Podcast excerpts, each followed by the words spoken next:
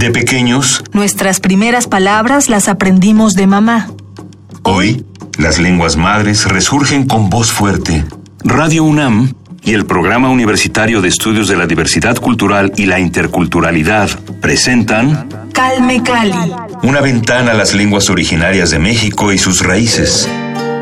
Acompáñanos a conocer y reconocer las lenguas que le dan riqueza a nuestra cultura. Calme Cali. Calme Cali. Yachito inasha kabakubi Ituyo yusha iyo yo Dapishani iyo kubuyo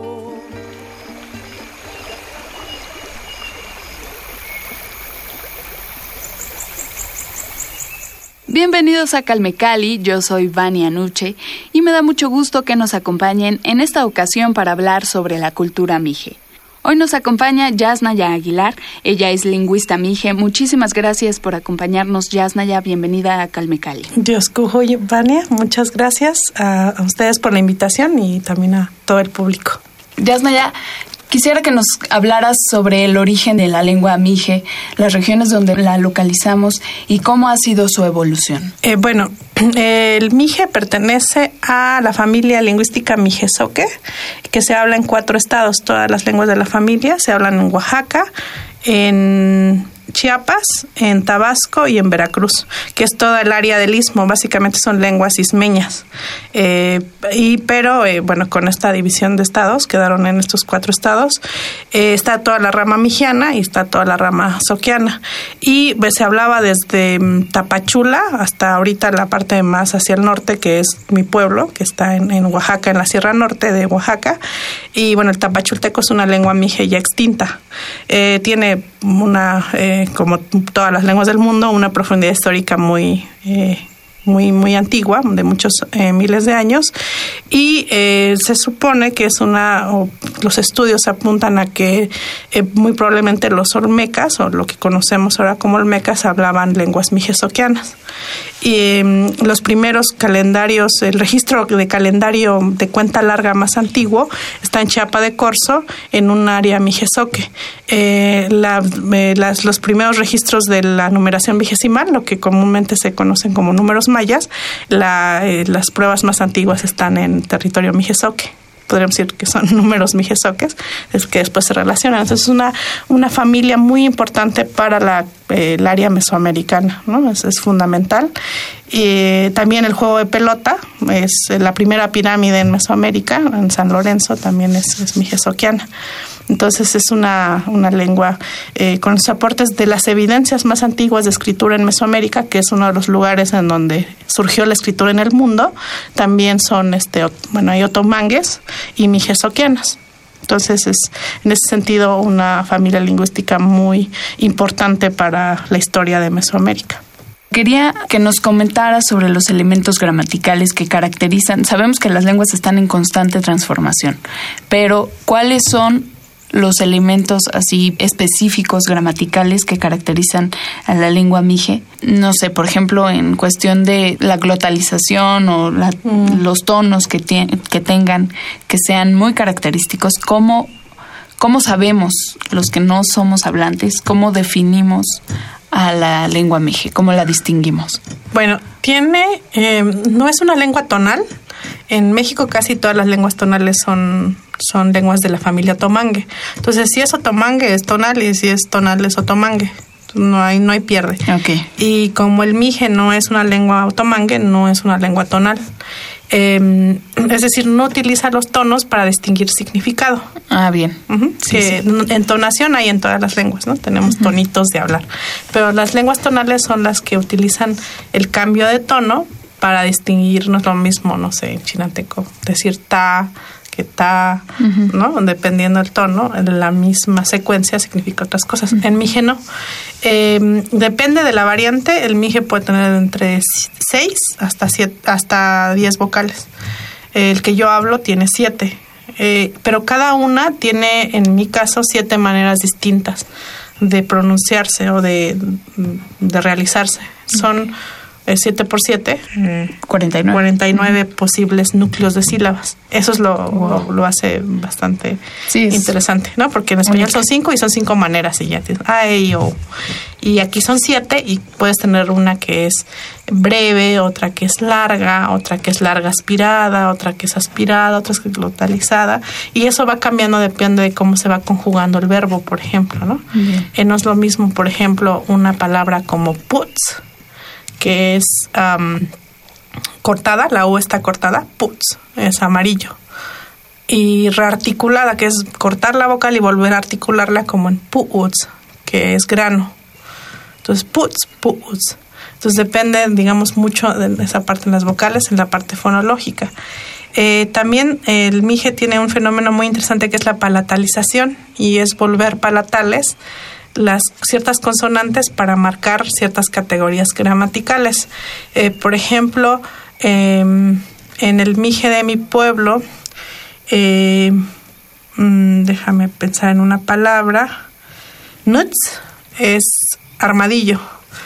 Entonces tengo la N y luego la vocal y la otra consonante, nuts, armadillo. Y para decir su armadillo, en lugar, en español ponemos el su. En español, en mije cambio la N por una consonante que se pronuncia en la palatal, que en este caso su correspondiente sería ñ. Entonces digo Nuts. Nuts ya es su armadillo. Entonces, todas las consonantes al principio, para poseerlas en tercera persona, voy cambiando. Lo mismo pasa con el final del verbo. Te, lo cambio para, este, y cambio la vocal para indicar ciertas características gramaticales. Entonces, puedo decir venir es men, pero ya vino, digamos en pasado, por así decirlo, Conjugado. es miñ la N se vuelve ñ. Entonces hay un gran fenómeno de cambio. La tsa se vuelve cha, la shal se vuelve sha, la p se vuelve pia. Entonces poc es paloma, pero su paloma sería pioc. Entonces eh, se va cambiando. En cuanto a la sintaxis, es muy interesante porque el sujeto eh, o el que se marca en el verbo, nosotros vamos marcando a la persona, ¿no? Yo comí, entonces tenemos todo el paradigma de conjugación en español. Tienes yo como, él come, tú comes, entonces el final del verbo va cambiando. Entonces aquí en Mije, el que, lo que cambia es el inicio del verbo. Ah. Y depende no de quién es el que hace la acción, sino de quién es más alto en una jerarquía, eh, que se llama de animacidad, y esa jerarquía es primera persona, segunda, tercera. Y si hay dos terceras, el que es humano está más alto en la jerarquía que el que no es humano, y el que está animado, el que no es animado. Entonces, si yo digo yo te pego, ah, como la primera persona es más importante que la segunda, el que va marcado es yo. Pero si tenemos tú me pegas, sigo estando marcado yo porque soy más alto en la Claro. jerarquía. Ah, Nada más entiendo. con un morfema que me indica que el que está haciendo la acción no es el mismo que es el más alto, ¿no? Bien. Qué Se llama sistema inverso. Entonces la marcación del sujeto es muy diferente que en español. Claro. Eh, ¿Cuántas grafías se compone el alfabeto Mije? Bueno, depende de la tradición de escritura. A la que yo me escribo es una creada por eh, activistas mijes desde hace 30 años en las semanas de vida y lengua mijes. Eh, son siete vocales y 11 consonantes. Y de ahí toda la combinación. Lo que nos comentabas de la, la U, ¿no? Que nos ponías el puts y el put uts. Ujú. Usan apóstrofe para... Sí, para... eh, nosotros usamos apóstrofe. Es una decisión arbitraria, ¿no? Digo, convencional más que arbitraria. Entonces depende, hay, en otras lenguas el apóstrofe se marca con un 7, en otras se marca con una Q. Depende de la de cómo decida uno, porque las letras siempre tienen el valor fonético que uno les quiera dar. Eh, por ejemplo, la CH en español suena cha, pero en alemán suena ja, ¿no? Como en ig. Y la misma en, en italiano suena ka. Entonces, pues uno puede ir decidiendo en los procesos de, de normalización de las lenguas, de su normalización escrita, eso, ¿no? Eso es convencional. A mit speku od smuk šetu ko zna džohke ma. A mit spia. A mit speku od smuk et tu kdenja johke ma. A mit spia. Ma mi speku od sek špek a domšku noke ma. Mam jeszcze świat. Mam jeszcze kuchennik, jud, znasz to je ma. on me zabić nie handaba ty.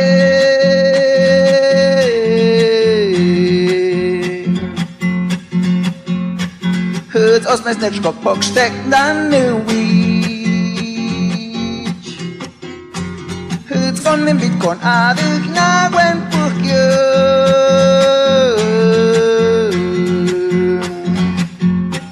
Het kap en wit kap aardig na gwen tjachje Oeh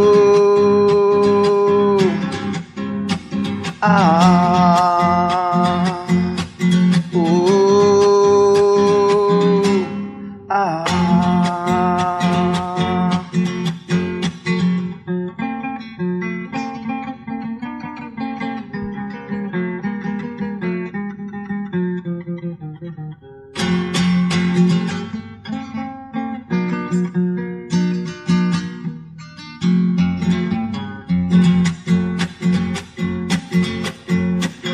Mam je tbia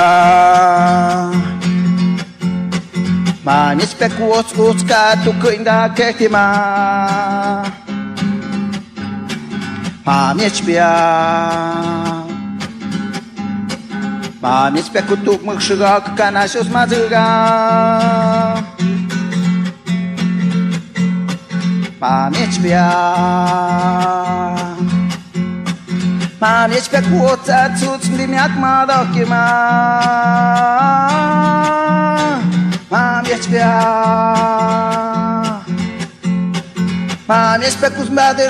am znadzie Escuchamos el tema ¿Te acuerdas?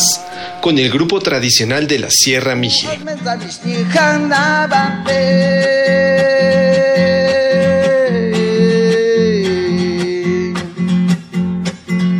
Odmę zawiśnie handawate Het als mes net blok pok stek dan wiech Het kon me bit kon aduch na wem puk you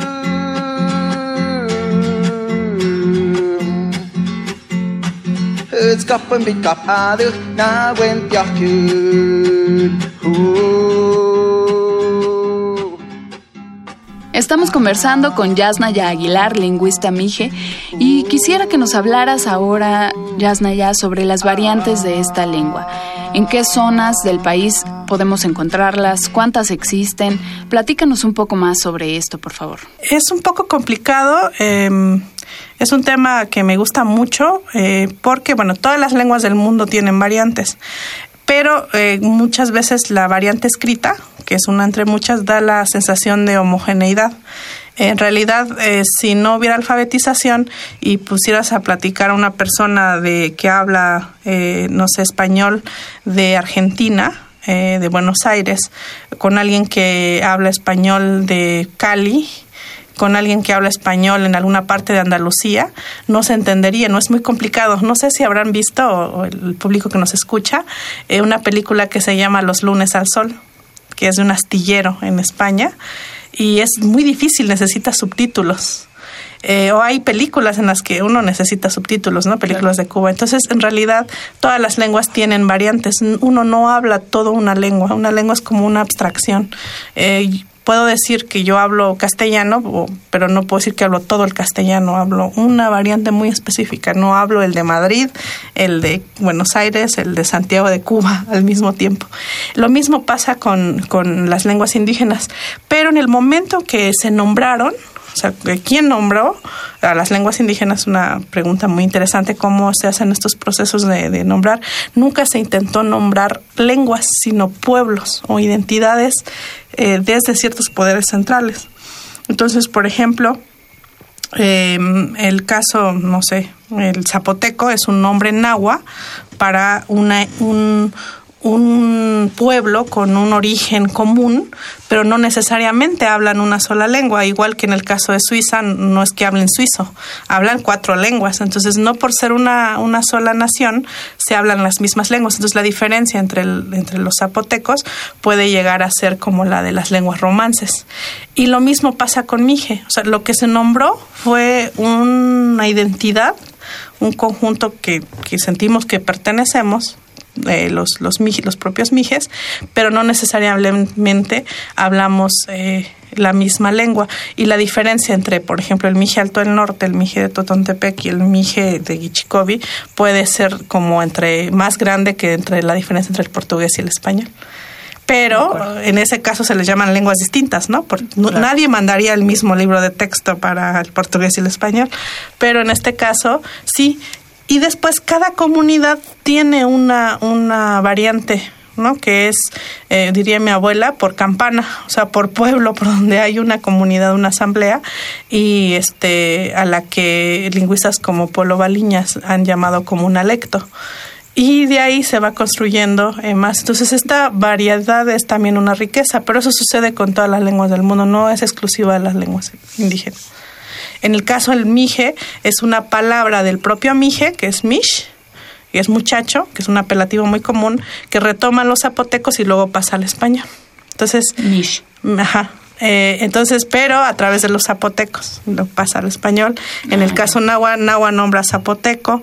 Al parecer, en el caso Tarahumara, eh, lo que leí es que es un pueblo indígena que ya desapareció, que nombró así. Entonces, los nombres que se le da a las lenguas, en realidad no son nombres para lenguas. Por eso mm, es difícil. Y en, el, en las propias lenguas esto cambia. Uno en español puede decir, ellos son guaves y hablan guave, pero adentro ellos dicen nosotros somos ICOTS y hablamos son Viayets. Es como, no por ser mexicano, hablas mexicano. Exacto. entonces es una cosa más compleja, ¿no? Tiene que ver con este afán de integrar a todos los pueblos indígenas, digamos, en, en un mismo concepto, ¿no? En, como en un concepto totalizador de el término indígena. Sí. Eh, yo para mí es muy funcional la categoría indígena si la manejamos como una categoría política, no una categoría cultural ni una categoría racial. Eh, ¿Por qué? Porque culturalmente, ¿qué tendría que ver, por ejemplo, un pai pai con un mije? Creo que hay más semejanzas entre un mestizo si utilizamos la categoría de la ciudad de los de los valles eh, con un mije que un mije con un pai pai en el norte. Pero ¿por qué somos pueblos indígenas? Em, para mí eh, tiene que ver con lo siguiente. Tienes aproximadamente 6.000 lenguas en el mundo, si nos vemos como, eh, sin exagerar, digamos, en los cálculos más discretos, más... Eh, 6.000 aproximadamente. Y tienes un mundo que tiene 200 países aproximadamente según la ONU. Entonces, dentro de estas entidades legales, que son los, los países, pues claro, no tienes seis mil países. Eh, entonces tienes muchos pueblos con lenguas distintas que quedan encapsuladas dentro de estos estados, 200 nada más, son seis mil y todo lo que queda adentro niega la homogeneidad de estas cajitas que son los países. Todo lo que queda adentro, todos los pueblos y las naciones que no alcanzaron a formar estados porque no les interesaron, porque hubo procesos de colonización que obligaron a que quedaran dentro de ciertos estados por muchas razones, para mí son los pueblos indígenas, son pueblos sin estado, naciones sin estado. Y además sufren el combate de, de, estas, de estos estados porque la idea que hay atrás de un Estado es que es homogéneo y te hacen creer que es una nación. Entonces, eso es lo terrible. Estados de diverso tipo siempre ha habido, pero este mundo que parece obvio que debe estar dividido en países, no, no siempre fue, estuvo dividido en países. Ahora que lo está, nos hacen creer que hay una identidad mexicana, que es totalmente artificial, o una sola historia totalmente artificial. El territorio no respeta límites de otros pueblos, ¿no? Como el caso MAM en el sur, o los yumanos en el norte, que, que la frontera atraviesa territorios de pueblos que quedan en dos, en dos estados. Y esto me parece muy claro. Eh, Francia es un caso muy, es el como el paradigma de cómo hacer un país, ¿no? Y eh, se ignora, o ignoramos, yo hasta hace poco ignoraba que solo en la Francia continental, o sea, no son sus territorios fuera de Europa, se hablan 12 lenguas que no son el francés. Eh, y en el 2008 hubo una una petición, una petición para que se incluyera en la Constitución eh, la inclusión de estas lenguas que se mencionara. Y eh, por primera vez la Academia Francesa, que es como el, modelo de la Real Academia de la Lengua, se pronunció, que nunca se pronunciaba, diciendo claramente que eso no podía ser posible, estaban en contra, porque eh, eso iba contra la identidad nacional y que la lengua había construido el Estado. Entonces, estos estados lo que hacen es en lo posible hacerte creer que todos somos mexicanos, que la raza cósmica, que todos somos mestizos, que somos la mezcla entre españoles y, e indígenas y que tenemos un pasado en común. Y eso es muy falso. Y eso pasa en todos los estados, muy pocos estados son respetuosos de que son estados multinacionales. Y desde la propia constitución está lo más que aceptaron con después de, todo el levantamiento zapatista en el artículo 2 fue aceptar que México es una nación multicultural, pero no un estado multinacional, que es bien diferente. Una nación multicultural es como decir hay calcetines de muchos colores, o sea, es, es enunciar lo que es obvio obvio va a ser multicultural porque no hay sociedades que no lo sean, ¿no? En, seis mil culturas, lenguas distintas en el mundo lo es, pero eh, tienen esa idea que somos una nación y eso no es cierto, es un Estado, es una entidad jurídica.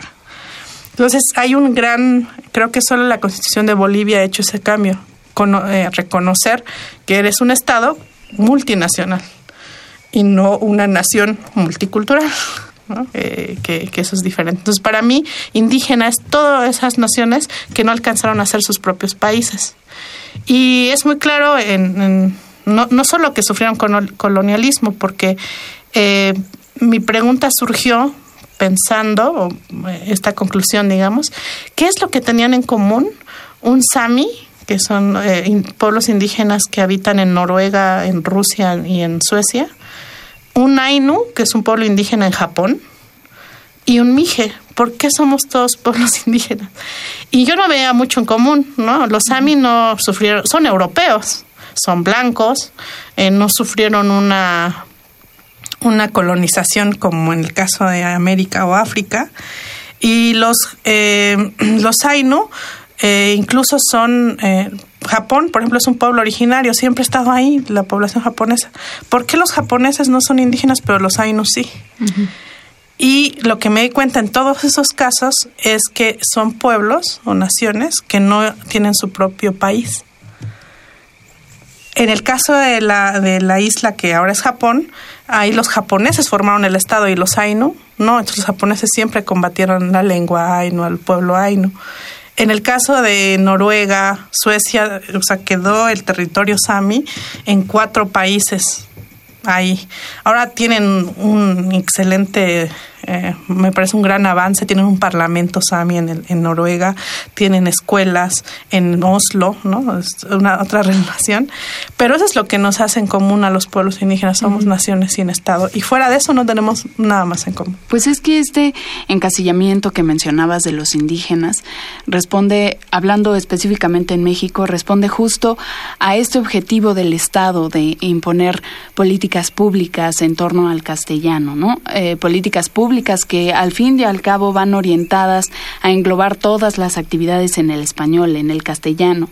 Y entonces ocurre lo que ya mencionabas con los Sami y otros pueblos indígenas, que al final son apartados de sus orígenes para integrarlos a un sistema estatal homogeneizador, ¿no? Sí, y bueno, Ah, yo creo que se ha lidiado de maneras diferentes. El Estado mexicano lo ha hecho de maneras diferentes a lo largo de la historia.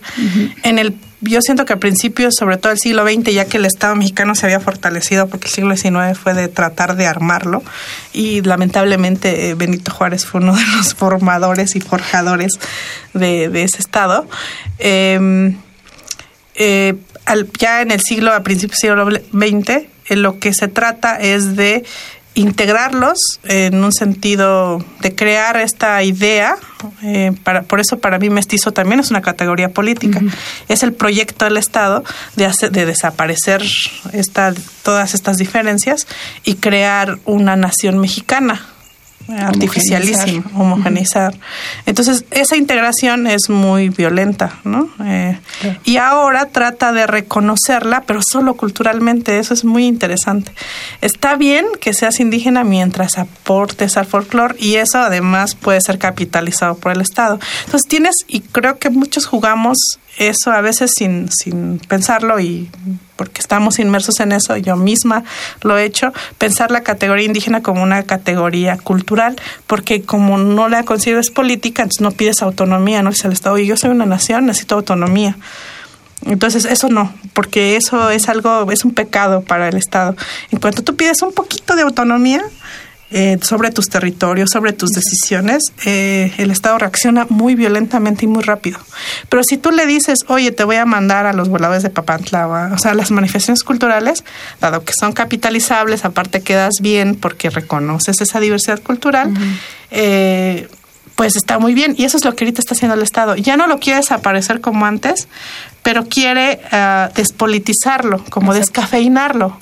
Entonces está muy bien si tú hablas tu lengua, pero si tú pides eh, un intérprete en, en un juicio, pues ya no te lo voy a dar. Pero mientras hagas poesía, está bonito, yo, yo te publico. Entonces, ahorita se ha cambiado eso, pero a mí me parece es lo mismo, solo que eh, aprovechando además eh, ese Los boom, beneficios que los tener. beneficios de eso, además dándote la estrellita de que de que tú sí sí reconoces la diversidad cultural y no es cultural porque culturas hay muchas en el mundo, los todos tenemos cultura, todos tenemos identidad, no es un asunto identitario, es un asunto me parece de decir al Estado, fíjate que que no, que no eres una nación. Además, hablar una lengua es adoptar una posición política, ¿no? Eh, sí, creo que tiene una, post- una, una postura política eh, desde el mero hecho de que existimos a pesar de el Estado, ¿no?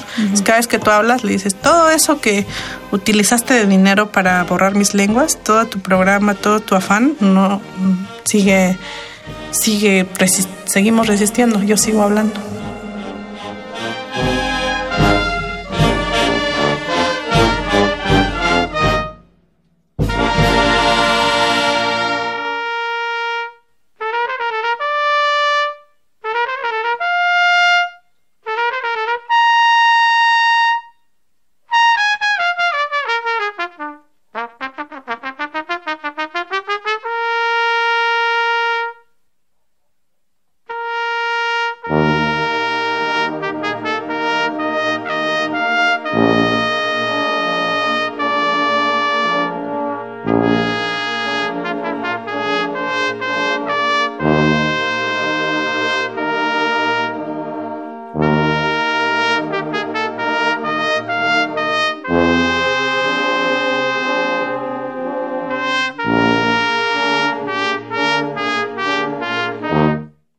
Escuchamos el tema del guajolote con la banda de música de Santa María Tepantlani.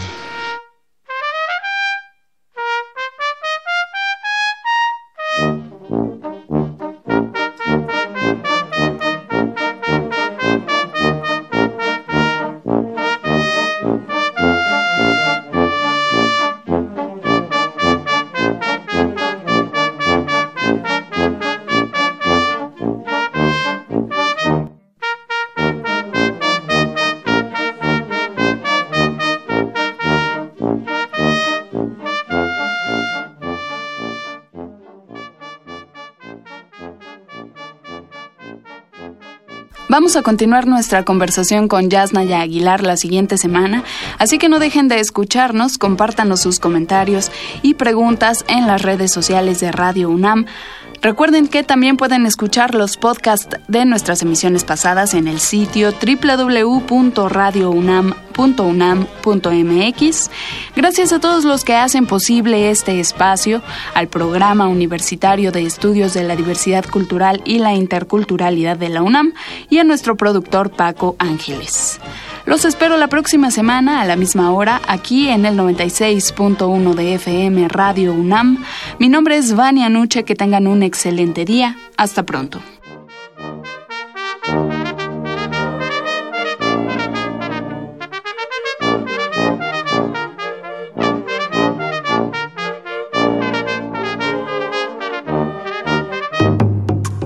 Radio UNAM presentó Calme Cali. Una ventana para conocer y reconocer las lenguas que le dan riqueza a nuestra cultura. Los invitamos a aprender un poco más de las lenguas madres de México en nuestra próxima emisión.